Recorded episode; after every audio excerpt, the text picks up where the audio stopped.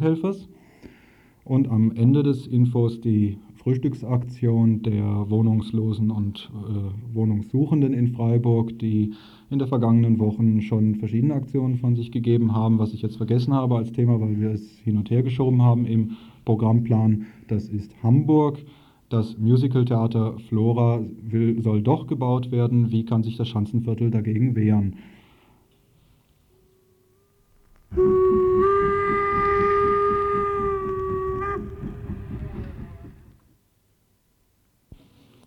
Morgen, Samstag, den 5.11., findet das alljährliche Prozessfest ab 17 Uhr in der Gießereihalle statt. Es wird wie jedes Jahr von der Prozesskasse und solidarischen Gruppen veranstaltet. Hintergrund des alljährlichen Prozessfestes ist zum einen, Geld für die Arbeit der Prozesskasse zu bekommen. Die Prozesskasse unterstützt zwischen 40 bis 50 politische Verfahren jährlich in Freiburg. Unterstützung meint, dass wir einen Teil der Anwaltskosten mittragen helfen, damit der die Einzelne finanziell nicht zu stark belastet wird und die Frage des politischen Handelns nicht zur finanziellen Existenzfrage wird. Denn zum Beispiel zwei kleine Hausbesetzungen können mit Anwaltskosten und Strafe locker 3000 Mark an Kosten verursachen. Den Begriff politisch haben wir bewusst weit gefasst. So gehören neben den üblichen Verfahren, wie zum Beispiel bei Demos, Hausbesetzung, Mietrecht und Asylverfahren, auch die Prügelaktionen der Polizei gegen Punks in der Innenstadt, um Böhmis-Freiburg sauber zu halten. Für unsere Arbeit benötigen wir Minimum zwischen 15.000 und 20.000 Mark im Jahr. Der zweite wichtige Grund des Prozessfestes sind die politischen Informationen. Dieses Jahr haben wir zwei Schwerpunkte. Ab 18 Uhr läuft der Film Bitteres Exil, geduldetes Leben ein Film über tamilische Frauenflüchtlinge, der die Situation der tamilischen Frauen in Sri Lanka zeigt, ihre Fluchtgründe, ihre Verfolgung und ihre Situation in der Bundesrepublik. Dazu gibt der Flüchtlingsrat aktuelle Informationen zur Situation der Flüchtlinge in Freiburg und anstehende Abschiebungen. Ein weiterer Beitrag versucht eine Einschätzung der vergangenen Anti-IWF-Tage in West-Berlin. Nach diesem ersten Block ab ca. 19:30 Uhr Essen von und mit der Volksküche. Das Thema des zweiten Blockes ist generell die Repression. Der EA Freiburg berichtet über die laufenden Verfahren und befasst sich schwerpunktmäßig mit dem Artikelgesetz und den geplanten Veränderungen. Nach den Schüssen an der Startbahn und den gemachten Erfahrungen im Rhein-Main-Gebiet ist die Aussageverweigerung ein überlebensnotwendiges Mittel geworden ein Beitrag wird dies näher ausführen. Auch die Schwierigkeiten der Verteidigung vor Gericht mit einer generellen Aussageverweigerung sollen aufgezeigt werden. Abschließen werden wir mit einem Bericht über die Ausweitung des § 129a und mit den jetzt anlaufenden Verfahren. Daneben gibt es massenhaft Informationen an Bücher und Infotischen, einige Kurzbeiträge und so weiter. Ab 21:30 Uhr geht dann die Post ab mit IRA und B-Call.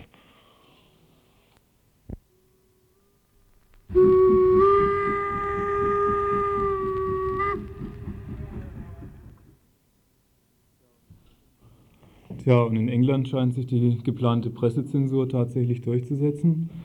Vor zwei Wochen verkündete der britische Innenminister Douglas Hurd, den Funkmedien der Insel werde verboten, von nun an Live-Interviews mit Vertretern der IAA oder deren politischem Arm der Sinn Féin-Partei zu senden.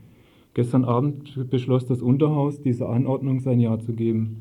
Folge dieser Maßnahme ist, dass weder in Großbritannien noch in der Republik Irland, von Nordirland ganz zu schweigen, freie politische Aussagen dieser Gruppe mehr möglich sind. Dazu ist anzumerken, dass die Sinn Féin-Partei eine legale Partei in Großbritannien ist, die sich an den Parlamentswahlen beteiligt hat und sogar einen Sitz erringen konnte. Das Verbot gilt landesweit für alle britischen Rundfunkanstalten, also nicht nur für die staatliche BBC.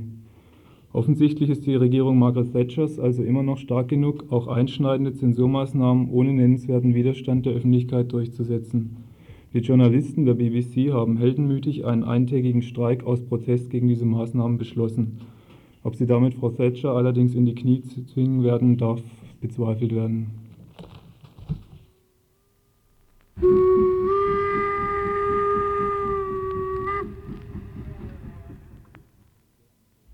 Tiefflieger entschädigen ihre Opfer. Oder doch nicht? Am vergangenen Mittwoch standen die Telefone der Gemeinde Lahr nicht mehr still. Etliche Bürger meldeten ihre Ansprüche an, für die erlittenen Gesundheitsschäden durch militärische Tiefflüge entschädigt zu werden. Kein Wunder, starten doch täglich etliche Militärmaschinen vom Flugplatz des kanadischen Truppenübungsplatzes nahe La. So war man zwar überrascht, aber eher positiv, als Dienstag in den Haushaltungen um den Flugplatz herum ein Brief von Dr. Gern, seines Zeichens Leiter des Amts für Recht und Ordnung, einging. Im Schreiben wurde bekannt gemacht, dass die kanadische Regierung am 1. September beschlossen habe, den Opfern von ihres Fluglärms in Europa Entschädigungszahlungen zugehen zu lassen. Alles in allem im ersten Jahr immerhin 437.000 Mark. Für die Prüfung des Einzelfalles möge man sich an das Ordnungsamt in La wenden. Der aufgeweckte Hörer, die aufgeweckte Hörerin wissen es schon, der Brief ist natürlich eine hundsgemeine Fälschung, ausgestreut, um das Vertrauen der Bevölkerung in die Katar kanadische Militärmacht zu untergraben. So gibt es also keine Entschädigung für erlittenen Fluglärm und Dr. Gern hat mit dem Brief rein gar nichts zu tun. Er stellt sogar Strafanzeige gegen Unbekannt wegen Urkundenfälschung. Die Bürgerinitiative gegen Militärterror in La überlässt es aber nicht nur anonymen Briefeschreibern gegen den Ausbau des Truppenübungsplatzes zum demnächst regelrechten Stationierungsort zu protestieren. Sie hat heute, wie gestern auch schon, erneut das Haupttor der Kaserne mit einigem Erfolg blockiert.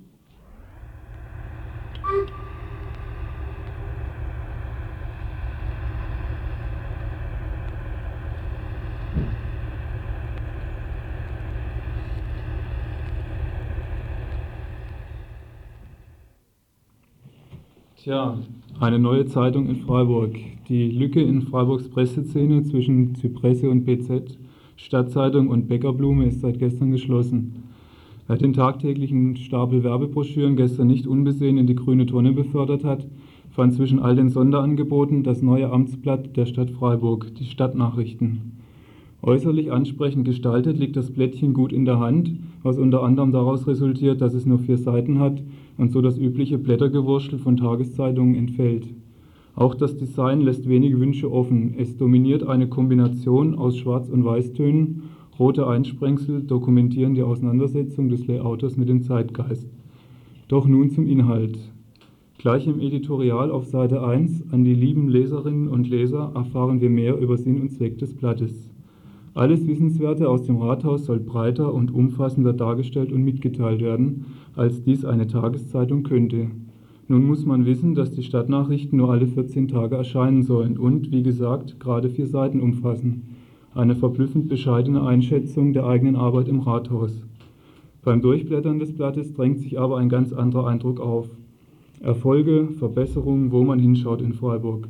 Offensichtlich sucht die Stadt ein Medium, das noch glatter und kritikloser über ihr Tun berichtet, als man es bisher vom Lokalteil der BZ ohnehin schon gewohnt war. Man fragt sich, geht denn das? Es geht. Verbesserung des Park-and-Ride-Angebots, unverbindliches, nichtssagendes Geschwafel aus den Gemeinderatsfraktionen zu aktuellen Problemen, ein New Yorker Künstler, der tatsächlich eine Freiburgerin geheiratet hat, kein Wunder übrigens, denn Freiburg hat einen enormen Frauenüberschuss, steht in den Stadtnachrichten, Friede, Freude, Eierkuchen, oder? Nicht ganz. Auf Seite 4 schließlich wird es aktuell und auch brisant. Ein Interview mit Stadtkämmerer Engelbert Bernauer, der einst der eine fast schon provokante Forderung unvermummt erhebt. Freiburg braucht mehr preiswerten Wohnraum. Und er weiß auch warum.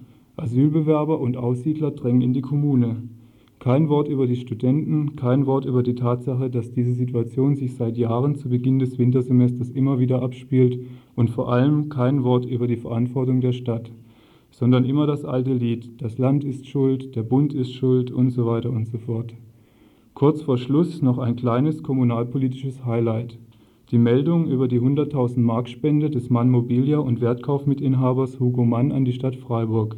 Unerwähnt bleibt, dass man Mobilia gerade um die Genehmigung der Stadt zur Ausweitung seines Verbrauchermarktes kämpft.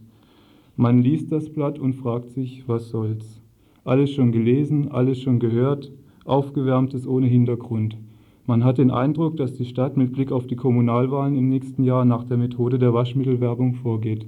Alles wiederholen, bis sich die angeblichen Erfolge in den Köpfen der Leser als Wahrheit festgesetzt haben. Insofern sind die Stadtnachrichten die ideale Ergänzung zur BZ.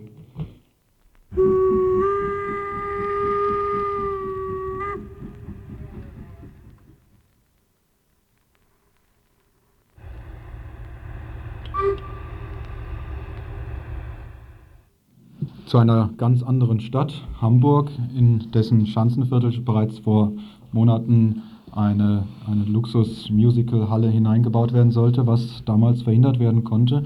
Heute ergeben sich da schon wieder ganz andere Entwicklungen. Neben mir einer derjenigen, die genau in diesem Schanzen, Schanzenviertel wohnen, äh, hier zu Gast in unserem Studio aus Hamburg. Ähm, vielleicht, weil die Stadt, äh, vielleicht, weil die Stadt doch ein bisschen weiter weg ist, als es äh, für die meisten Freiburger noch in ihrem Lebenshorizont ist. Erklär mal, äh, was das Schanzenviertel ist und was für ein Projekt, nämlich dieses Flora, da hineingesetzt werden sollte. Ja, also guten Abend in Freiburg. Erstmal das Schanzenviertel, relativ innenstadtnah gelegen in Hamburg, Altbauviertel, viele Studenten, alte Menschen, viele ausländische Arbeitnehmer, die dort wohnen. Nach und nach ein bisschen Nachzug von äh, Künstler, Yuppie-Szene, die das natürlich auch alles ein bisschen spannend findet, wie das Viertel dort äh, relativ unzerstört durch den Krieg und auch durch Sanierungsunternehmungen äh, eigentlich heute noch existiert. Also ein buntes, schillerndes Viertel eigentlich. Äh, nett zu wohnen, einzukaufen, Kneipen, alles, was man äh, so in der Scene braucht. Aber dann äh, taten sich im Frühjahr ganz neue Perspektiven auf, nämlich ähm, der erfolgreiche Musical-Investor Kurz seines Namens, der auch das Cats Musical in Hamburg betreibt, hatte dort ein ehemaliges Musical-Theater aus den 20er Jahren entdeckt, was heutzutage ein Supermarkt war und wollte dort ein neues Musical-Projekt hochziehen, um Hamburg als Standort für Kultur und äh, Entertainment noch attraktiver zu machen. Das wurde vom Senat sehr begrüßt. Er fand auf allen Ebenen politische Unterstützung und innerhalb von zwei Monaten fielen alle Beschlüsse in diese Richtung. Nur leider im Viertel wurde niemand gefragt, weder äh, ob das dort äh, gerne gesehen ist, was man vielleicht als Alternativen oder Verbesserungsvorschläge äh, dazu noch anführen konnte. Die ersten Baufahrzeuge rückten an und auch dann erst wachten im Viertel viele auf und sagten, was passiert hier eigentlich und äh, guckten sich die Pläne ein bisschen genauer an und stellten fest, dass dort neben den Altbauten ein zehnstöckiges Bühnenhaus für dieses Musical-Abspieltheater dort äh, hochgezogen werden sollte. Zu dem Musical kann man vielleicht noch sagen, es geht nicht darum, jetzt sich da als Kulturfeinde in diesem Viertel zu etablieren oder zu profilieren. Ähm, das Musical, was dort geplant ist, ähm, genauso das Cats Musical, ist ein Projekt, was eigentlich mehr oder weniger ein Abschreibungsprojekt für Investoren ist. Dort wird äh, auf fünf oder zehn Jahre geplant, ein und dasselbe Stück aufgeführt ähm, mit wechselnder Besetzung. Die Schauspieler sind dann immer mal am Ende, aber das Stück läuft weiter und man hofft sich dort dann äh, zu Zustrom von Besuchern aus der ganzen Bundesrepublik eigentlich führen. Hat also wenig zu tun mit einem normalen Theaterbetrieb. Mhm. War das denn für, die, für den Senat, äh, der ja offiziell behauptet hat, es ging ihm um diese herrliche Investition, dieses Kulturprojekt, hatte das nicht auch erkannt? Äh, spielten nicht äh, von vornherein andere Gedanken beim Senat eine Rolle, das Projekt so vehement zu unterstützen?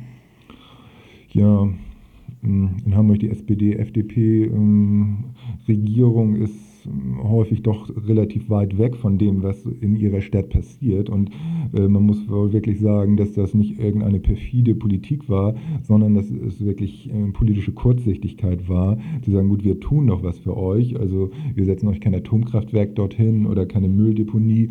Es kommt hier äh, Bewegung ins Viertel, ein Musical, das kann doch nun wirklich niemanden stören. Und das waren auch immer die Argumente der Politiker und auch von dem Betreiber dem Herrn Kurz, zu sagen, was wollt ihr denn? Wir wollen euch Kultur bringen und ihr lehnt es ab. Ähm, und die Politiker haben einfach diese Präsenz nicht gesehen, dass dort in dem Viertel äh, sicherlich eine andere Art von Kultur erwünscht ist. Etwas Vielfältiges, Schillerndes, vielleicht ein Kino, vielleicht äh, eine Bühne für Musikgruppen, Begegnungen für jüngere, für ältere Bürger aus dem Viertel, aber nicht so ein Kommerztheater. Mhm. Und das hat sich dann im Viertel eine ziemlich breite Koalition oder ein großes Spektrum von Leuten auch aktiv dagegen gewehrt. Nicht nur Unzufriedenheit äh, ist da, hat da vorgeherrscht. Oder?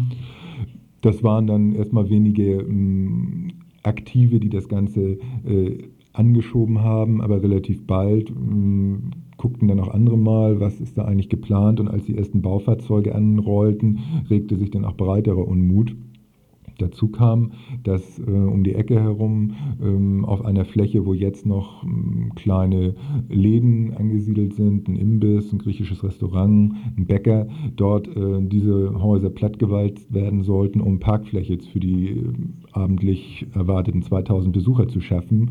Und das brachte nun auch diese Geschäftsleute auf und so ergab sich so eine äh, bunte Koalition halt von äh, Bewohnern, Geschäftsleuten, aber sicher auch so den politischen Gruppen, die im Viertel aktiv waren. Mhm.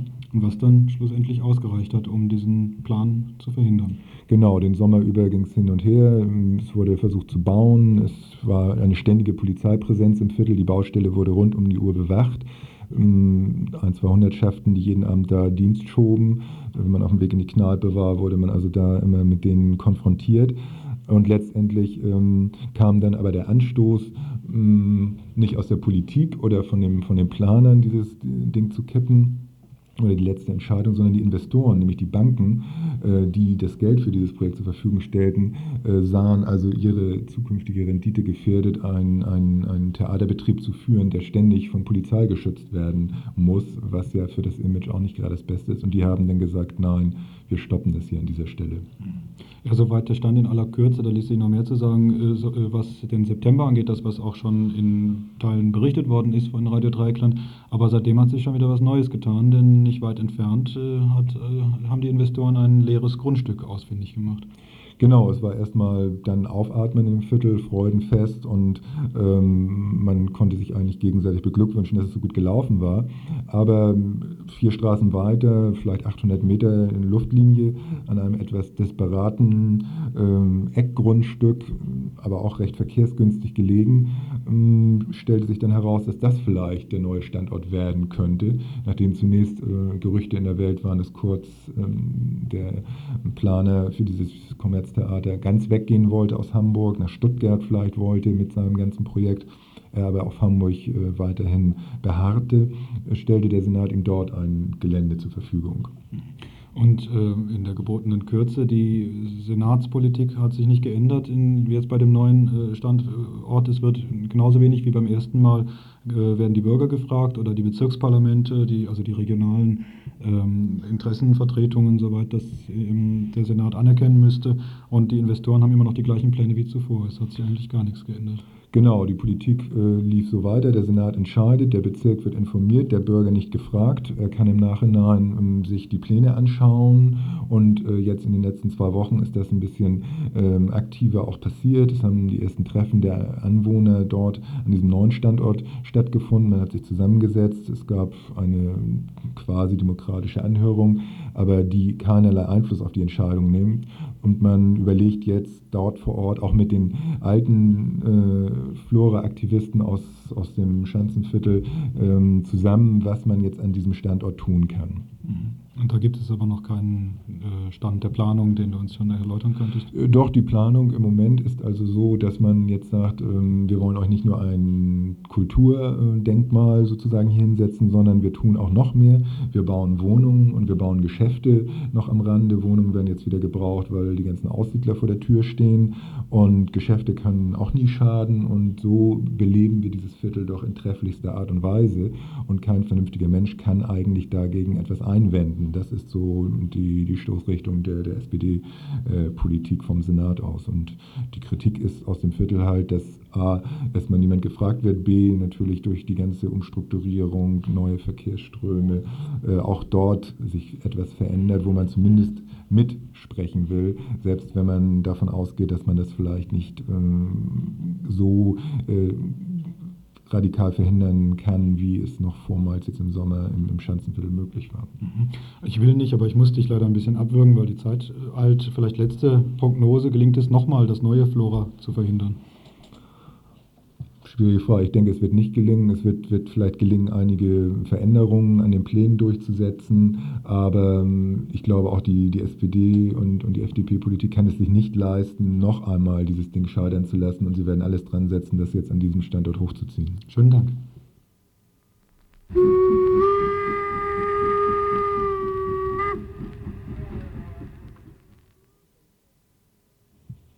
Atommüllkonferenz in Nürnberg. Die Bürgerinitiativen gegen Atomkraftwerke und Atommülltransporte treffen sich am Wochenende in Nürnberg, um sich miteinander auszutauschen und Probleme des Widerstands zu diskutieren. Christine von den Müttern gegen Atomkraft wird nun einiges über diesen Kongress und die dort laufenden Veranstaltungen erzählen. Kannst du mal schildern, was das für ein äh, Kongress ist und was für Programmpunkte ihr geplant habt? Ja, also dieses äh, Treffen, das findet äh, inzwischen halbjährlich statt äh, zu diesem Treffen kommt die sogenannte alte und neue Anti-Atomkraftbewegung. Die alten, das sind die Atommüll-Standorte-Konferenz und die neuen, das sind die Nach-Tschernobyl-Initiativen. Und sie treffen sich nun halbjährlich und dieses Mal haben die Mütter gegen Atomkraft in Nürnberg dieses Treffen ausgerichtet und organisiert und auch an der Vorbereitung mitgewirkt, auch programmatisch. Und das wird auf der Burg in Nürnberg stattfinden, nämlich dort in der Jugendherberge, in den Räumen der Jugendherberge. Und heute Abend haben wir bereits eine Veranstaltung, die heißt vom zivilen Ungehorsam zur praktizierten Verantwortung mit dem Referenten Michael Kortländer vom Institut für Psychologie und Friedensforschung in München.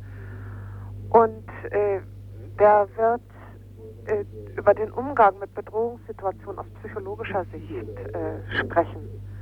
Und wir glauben, dass das Thema, also dass das ein Thema ist, was bisher viel zu wenig auch in die Anti-Atomkraftbewegung eingeflossen ist. Das werden wir dann auch am nächsten Tag bei den Arbeitsgruppen fortsetzen, dieses Gespräch darüber. Weil wir denken, dass es ja darum geht, auch den Widerstand zu verbreitern und dass es darum auch ganz wichtig ist, sich auseinanderzusetzen mit den Gründen, warum die Leute diese Bedrohung verdrängen und einfach so weiterleben. Ja, und dann wird es den nächsten Tag am Samstag von 9.30 Uhr bis 12 Uhr eine Podiumsdiskussion geben zu dem Thema Verhindern wir die Atommülltransporte. Dazu haben wir Eisenbahngewerkschafter, IPPNW, Ärzte gegen Atomtod, Gesellschaft für bedrohte Völker und Bund Naturschutz eingeladen, also vielmehr die Vertreter davon. Und wir wollen da so nach Gemeinsamkeiten suchen und schauen, ob wir zu gemeinsamen Aussagen kommen können. Und diese Podiumsdiskussion ist öffentlich. Also dazu haben wir auch die Presse eingeladen.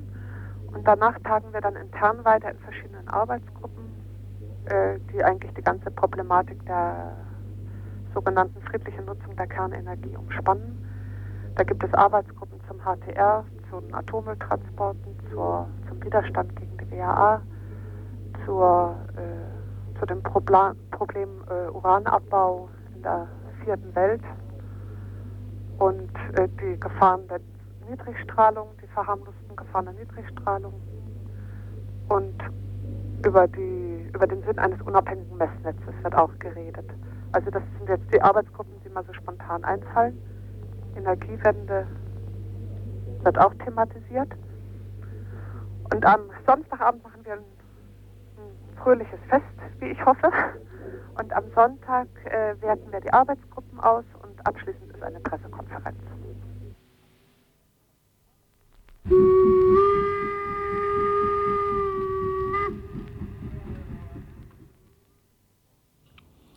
Außerdem findet am Wochenende noch eine andere Aktion in dieser Richtung statt, nämlich Kunst gegen AKWs. An acht Kernkraftwerken in der BRD finden am Wochenende Veranstaltungen von und mit Künstlern statt. So zum Beispiel in Philipsburg ein großes Fest mit vielen Künstlern und in Mülheim-Kerlich eine Überraschungsperformance, unter anderem mit einer Opernsängerin. Durch diese Aktionen soll der Widerstand gegen die AKWs von der Demo- und Blockadeebene auf die künstlerische Ebene ausgeweitet werden. Veranstaltet und koordiniert wird das Ganze von der Berliner alternativen Kulturgruppe Das Teil, Arbeitsgemeinschaft für außergewöhnliche Kultur und den kommunalen Bürgerinitiativen. Alexander, der die Aktionen am AKW Leibstadt mitorganisiert hat, wird jetzt erzählen, was dort am Wochenende abgeht. Also äh, du bist jetzt speziell zuständig für die Aktionen, die in Waldshut laufen. Kannst du mal ein bisschen was darüber erzählen, was da so morgen und übermorgen vor sich geht? Also die Aktion findet in Waldshut eigentlich am Sonntag um 14 Uhr statt. Also Waldshut Richtung Albruck bei der Ortschaft Dogern ganz genau, link auf der Rheinseite. Man trifft sich praktisch in Dogern im Gasthaus Hirsch um 14 Uhr am Sonntag. Und wir möchten eigentlich bloß eine kleine Einweihung machen, das ist eigentlich alles. Also wir werden hier Mutantenskulptur ausstellen von Max Schmelcher, ein Künstler aus dem Allgäu. der wo überlebensgroße Mutantenskulptur ausstellt, stellen wir einen Schare auf. Parallel dazu läuft eine Aktion vom Leopold Keller, mit dem ich die Aktion hier in Waldshut speziell gemacht habe. Im Leopold Keller zusammen, der ist bekannt dadurch, dass er Mahnsteine aufstellt, überall in der Bundesrepublik. Und der stellt hier, weil der ist von der Gegend, von der Waldshut, äh, von Högenschwand ganz genau gesagt, ist er. Und der stellt dann noch, wir weihen dann praktisch unsere Skulpturen ein und den Mahnstein stellen wir dazu auf. Das wäre eigentlich unsere Aktion. Wir möchten eigentlich dann, äh, das ist nur eine kurze Einweihung, wo wir ein paar Sachen dazu sagen, dass es eine bundesweite Aktion ist. Äh, unsere Mutantenskulptur soll halt das äh, Angstgefühl sichtbar machen. Also sprich die Bedrohung, was vom Atomkraftwerk ausgeht, soll die eigentlich jedem Bürger dann sichtbar machen. Darum haben wir auch so Stellplätze gewählt, wo gerade an Straße liegt. Wir haben das Glück in Waldshut, dass man an der Bundesstraße liegt. Hat man zwar ein paar Auflagen dazu, aber es geht auf jeden Fall. Äh, dadurch werden dann viele Leute erreicht oder hoffen wir es mal, dass viele Bürger das dann erreichen, dass sie das sehen, dass sie auch immer mit der Gefahr konfrontiert werden. Weil wir haben da auch eine Ursache-Wirkungssimulation aufgestellt, woher kommt eigentlich das Bewusstsein von der, warum wird die Atomenergie so geduldet, wie sie ist. Und da sind wir halt dann letztendlich zu, zu dem ähm, Schluss gekommen, dass es nur einen Weg gibt aus dem ganzen Teufelskreis, was wir dann so aufgezeigt haben, dass einerseits bewusst machen ist, handeln und dann abschalten. Also erst muss es mal bewusst gemacht werden, komplett. Nach Tschernobyl hat leider wahrscheinlich noch nicht gereicht. Das war ja wahrscheinlich das Schlimme, das hat leider noch nicht gereicht. Das Bewusstwerden und da die Anti-Atom-Bewegung immer jetzt auf kleiner Flamme zurückschaltet hat nach äh, Tschernobyl, so kurz danach ist es alles wieder abgibt, haben wir gesagt, wir möchten eine Aktion machen, wo wir die Leute wieder aufrütteln. Und das ist äh, das ist eigentlich die Aktion so ganz grob umrissen. Also die äh, Kunstobjekte stehen nicht an den Kernkraftwerken oder in der Gegend? Vor, vor, also die stehen ausschließlich vor, vor den Kernkraftwerken. Also die ja. haben immer einen Sichtbezug. In Waldshut sind wir so, dass wir ungefähr 200 Meter von der Anlage entfernt sind. Circa 200 Meter. Das ist genau, das ist ein Schweizer Kernkraftwerk, muss man sagen. Äh, was für mich, was für uns halt auch interessant war und was wir auch hoffen, dass jetzt am Wochenende auch ein paar Schweizer rüberkommen, ich habe mit ein paar Schweizer Bürgerinitiativen gesprochen und da waren sicher auch ein paar Leute mitmachen, was uns eigentlich auch wichtig ist, weil das Problem ist ja kein nationales Problem, sondern eigentlich ein internationales Problem. Und äh, es wird hier praktisch auf deutscher Seite wird was gemacht gegen ein Schweizer Kernkraftwerk. Ganz klar, der Rhein ist hier die Grenze. Wir stellen auf der deutschen Rheinseite auf und das Kernkraftwerk Leibstadt, so heißt es, bei der Ortschaft Leibstadt in der Schweiz ist das, ist genau auf der gegenüberliegenden Rheinseite. Und die Künstler, die haben sich da freiwillig bereit erklärt? Die Künstler haben sich bundesweit, es ist eine bundesweit, es muss immer als bundesweite Aktion sehen, die Künstler haben sich bundesweit zu bereit erklärt. Wir haben die Anspruch, also das Teil, haben, haben die Künstler angesprochen, haben die Stellplätze organisiert, haben die Künstler angesprochen, Leute, äh, möchten also etwas dazu machen, zu, äh, zum Gedanke der Mutation. Und äh, die Künstler, also es sind ungefähr bundesweit 20 Künstler, haben sich dann bereit erklärt, mit der Aktion mitzumachen und ihre Skulpturen, ihre, das wird sogar Performance gemacht, zum Beispiel Mülheim-Kerlich, ihre, ihre Themen oder ihre Ideen umzusetzen an, an, äh, auf, auf den Bezug auf die Atomenergie eigentlich.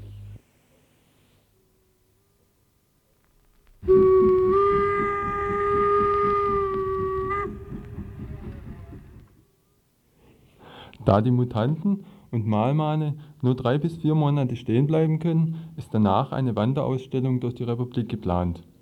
Zur Finanzierung des Projekts ist für 50 Mark eine Dokumentationsmappe erschienen, die bei der Gruppe Das Teil in Berlin erhältlich ist.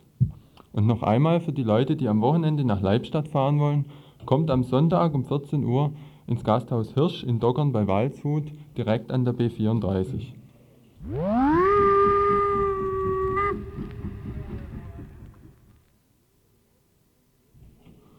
Heute Morgen, 9 Uhr, verkündete das Verwaltungsgericht Freiburg sein Urteil im Prozess um die B31 Ost. Wie erwartet wurde, gab das Gericht den Klägern, 26 Freiburger Bürgern, in allen relevanten Punkten Recht, die ein schlampiges Vorgehen des beklagten Regierungspräsidiums beim Planfeststellungsbeschluss zum Neubau der sogenannten Mösle-Trasse und ein damit verbundenes Abwägungsdefizit gerügt hatten. Der Beschluss des Regierungspräsidiums, die B31 Ost entlang der Schützenallee und der Höllentalbahn zu bauen, ist rechtswidrig und damit vorerst vom Tisch. Als Reaktion auf das Urteil fanden heute Nachmittag zwei Pressekonferenzen statt. Zur ersten lud ein die Gemeinderatsfraktion der Grünen, die zwar nicht am Verfahren beteiligt war, die Aktuelle Stunde aber nutzte, um ihren Standpunkt zur Verkehrssituation im Freiburger Osten zu erläutern. Denn es stellt sich ja die Frage, wie es nun weitergehen soll, angesichts der herrschenden Zustände in der Schwarzwaldstraße und in Ebnet. Die Grünen rechnen damit, dass die Situation aufgrund des Urteils nun zunächst die alte bleiben wird verkehrspolitisch sinnvolle, weil auch Umweltgesichtspunkten angepasste Lösungen wie der Ausbau der Höllentalbahn und Verlagerung des Schwerlastverkehrs auf die Bahn sind bei den derzeitigen politischen Verhältnissen nicht zu erwarten. Es bleiben kurzfristige Notwehrmaßnahmen, um die schlimmsten Folgen der derzeitigen Situation zu mildern. Dazu wurde vorgeschlagen, sofort eine kleine Umgehung um Ebene zu bauen, aber auch drastischere Maßnahmen wie Umzug oder Bauhilfen für betroffene Ebneter wurden nicht ausgeschlossen bei aller Sorge um das Wohl der derzeit Betroffenen begrüßen die Grünen jedoch das Urteil als sinnvoll, da damit zunächst der Bau einer neuen vierspurigen Trasse in den Schwarzwald verhindert worden sei. Ganz anders sah die Bewertung dieses, dieses Urteilsspruchs natürlich auf der zweiten Pressekonferenz aus, zu der der Verlierer des Prozesses, der Regierungspräsident Nothelfer, geladen hatte. Es folgt zunächst die Einschätzung Herrn Nothelfers zu Gericht und Urteil. Was da entschieden worden ist zu diesem Gesichtspunkt, ist etwas, was an der Lebenswirklichkeit vollkommen vorbeiläuft. Was wirklich juristischen Elfenbeinturm darstellt, abgeschottet von der Wirklichkeit, die sich darstellt in der Blechlawine, äh, die Tag für Tag durchebnet rollt. Und auch warum der Prozess verloren wurde, hat der Regierungspräsident schon erkannt. Ich bedauere auch, das sage ich ganz offen, dass es dem Vertreter des Geologischen Landesamtes nicht äh, gelungen ist, bei dieser Gerichtsverhandlung besser seine Argumente ins Spiel zu bringen. Ich will mal dazu nur sagen, das ist sicherlich für einen Wissenschaftler, der nicht als Advokat geschult ist, der keine forensische Erfahrung hat, nicht so ganz leicht, eingeengt durch den Gerichtsvorsitzenden nur Fragen zu stellen, praktisch das, was er argumentativ vortragen soll oder will, in Frageform zu bleiben. Also man kann sicherlich äh, aus einem nicht geschickten, vielleicht sogar ungeschickten Auftritt vor Gericht nicht darauf schließen, dass die, die fachliche Aussage falsch ist. Da also die Sachargumente weiterhin dem Regierungspräsidium Recht geben und dies nur vom Gericht in Freiburg nicht erkannt wurde, kündigte Herr Nothelfer an, er werde vor den Verwaltungsgerichtshof in Mannheim in die Berufung gehen. Allerdings scheint er sich seiner Erfolgschancen in dieser nächsten Instanz selbst nicht allzu sicher zu sein, denn parallel zu diesem Prozess werden nun doch auch Alternativen geprüft, man fährt also sicherheitshalber zweigleisig. Deswegen werden wir vorsorglich jetzt, wie das Verwaltungsgericht Freiburg das jedenfalls für notwendig hält, eine Detaildurchplanung der Schwarzwaldstraßenuntertunnelung sofort in Auftrag geben und äh, durchführen lassen. Wir gehen davon aus, bei den Vorarbeiten, die da sind, dass das etwa ein Jahr plus paar Monate in Anspruch nehmen wird also möglicherweise gerade so die Dauer des äh, Gerichtsverfahrens. Und wir werden auch ein solches mathematisches Fließmodell in Auftrag geben. Und zwar beim Herrn Professor Rouvet. Ich hoffe, dass er den Auftrag annimmt, weil er dann nämlich einmal äh, wahrmachen kann, äh, dass er in der Lage ist, so hat er dies ist mir gesagt worden, äh, behauptet, in sechs Monaten so ein Modell zu erstellen. Dem ist von allen Experten widersprochen worden, dass, dass, man dies könne. Er hat es gesagt, ich hoffe, er nimmt den Auftrag an und beweist uns, dass er dies kann. Und äh, dann hätten wir also auch diesen Punkt vorsorglich jedenfalls einmal geklärt. Dem Steuerzahler, dessen Wohl der Regierungspräsident in der Pressekonferenz mehrfach am, am Herzen lag, kostet dieses zweigleisige Vorgehen natürlich das Doppelte, neben den Kosten für das heute verlorene Verfahren. Ebenfalls anwesend war auch der verantwortliche Beamte der Stadt, Herr Roman Sternberg. Auf die Frage, wie sich Freiburg das weitere Vorgehen in Sachen B31 Ost vorstelle, war er eher zurückhaltend zu Auskünften bereit. Den Gemeinderat in der nächsten Sitzung, das wird wahrscheinlich schon im Finanzausschuss am Montag sein, über den Tenor, über die uns erkennbaren Gründe des Urteiles informieren und dann wird man im Gemeinderat auch über konkrete weitere Konsequenzen diskutieren müssen. Mehr kann ich jetzt nicht sagen. Dem Berufungsantrag des Regierungspräsidiums will sich die Stadt jedenfalls nicht anschließen. Es geht also weiter im Streit um die B31 Ost. Das Regierungspräsidium gibt trotz aller Vorhaltungen des Gerichts nicht auf. Anstatt zu akzeptieren, dass die eigene Planung rechtsstaatlichen Grundanforderungen nicht genügt hat, schiebt man die Schuld auf die fehlende Sachkompetenz der Richter und auf die mangelnde rhetorische Begabung der eigenen Gutachter vom Geologischen Landesamt. Regierungspräsident Nothelfer war sich auch nicht zu schade, das planerische Versagen seiner Behörde und dessen Auswirkungen den Freiburger Richtern in die Schuhe zu schieben. Noch einmal O-Ton Nothelfer. Die Last der Urteile, da äh, gibt es wohl keinen Zweifel, tragen die Bürger von Ebnet und trägt natürlich auch der Steuerzahler über die Kosten, die jetzt durch zusätzliche Untersuchungen auf ihn zukommen. Aber das Schlimme eben aus meiner Sicht ist, dass dieser Leidensweg der Ebneter Bevölkerung, das kann man ja wirklich sagen, dass der sich nun leider fortsetzt, möglicherweise um viele Jahre. Zur Entscheidung des Verwaltungsgerichtes heute hat sich ein langjähriger Kenner der Problematik B31 Ost äh, gegenüber Radio Dreikland in einem Kommentar ausgelassen dass der Planfeststellungsbeschluss des Regierungspräsidiums aus dem Jahre 1984 für die B31 Ost einer eingehenden Prüfung vor dem Verwaltungsgericht niemals standhalten durfte, überrascht niemanden, der oder die dahinter die dahinterstehenden Pläne der Verantwortlichen kennt. Stück für Stück sollte nämlich mitten durch Freiburg über den Schwarzwald eine autobahngleiche Straße gebaut werden und dahinter mussten alle Interessen von Anwohnern und Umwelt zurückstehen Sämtliche Planungen seit 1956 sind mit diesem Konzept gescheitert. Immer sahen die Neuplanungen wieder eine vierspurige kreuzungsfreie Trasse durch das Stadtgebiet vor.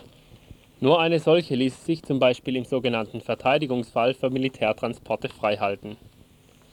Als der Gemeinderat 1983 über die Planfeststellung des Regierungspräsidiums abstimmte mussten Volksvertreter und Vertreterinnen gleichermaßen wie die Öffentlichkeit hinters Licht geführt werden. Als Alternative präsentierte die Stadtverwaltung nämlich eine Mann oder Frau muss sich das jetzt wirklich einmal vorstellen eine vollständige Untertunnelung der Dreisam von der Bahnhofsachse bis hinter Ebnet. Hinter dieser flugs hervorgezauberten sogenannten Variante verblasste die jetzt gescheiterte Trassenführung, der Gemeinderat stimmte zu würde die B31 Ost wie geplant nach der Jahrtausendwende fertig werden, ein neuer Sachzwang wäre geschaffen, die Autobahn weiter durch Freiburg zu führen.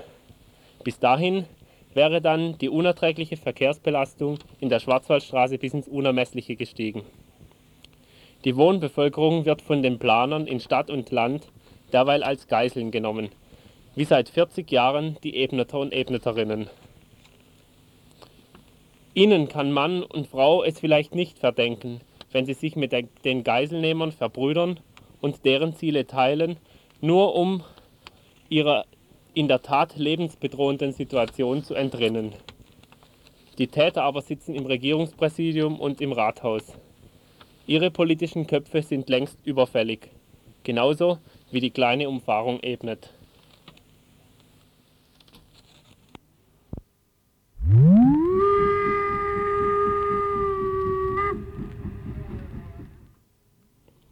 Als in der vergangenen Woche das besetzte Haus an der Basler Straße geräumt wurde, kamen von der Stadt und Polizei einige Interpretationen, bei denen die große Gruppe von etwa 200 Besetzern eingeteilt wurde in einerseits brave wohnungslose Studenten und Studentinnen, andererseits gefährliche Anarchokreise.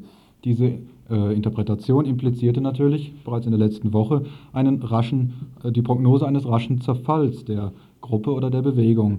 Stattdessen haben sich nun eine Woche nach der Räumung äh, hat sich ein, das breite Bündnis gehalten und weitere Perspektiven entwickelt. Zu diesen Perspektiven befragten wir heute Nachmittag eine Teilnehmerin.